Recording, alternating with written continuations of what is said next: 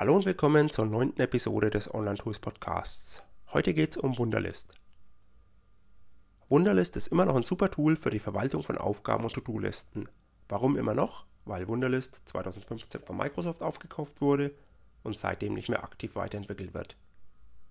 Die immer noch verfügbaren Versionen von Wunderlist haben allerdings einen sehr großen Funktionsumfang und laufen stabil, weshalb nicht zwingend Updates notwendig sind. Durch das angenehme Design macht das Arbeiten mit Wunderlist richtig Spaß. Neben der Webversion gibt es Apps für iPhone, iPad, Android sowie lokale Versionen für Windows und Mac.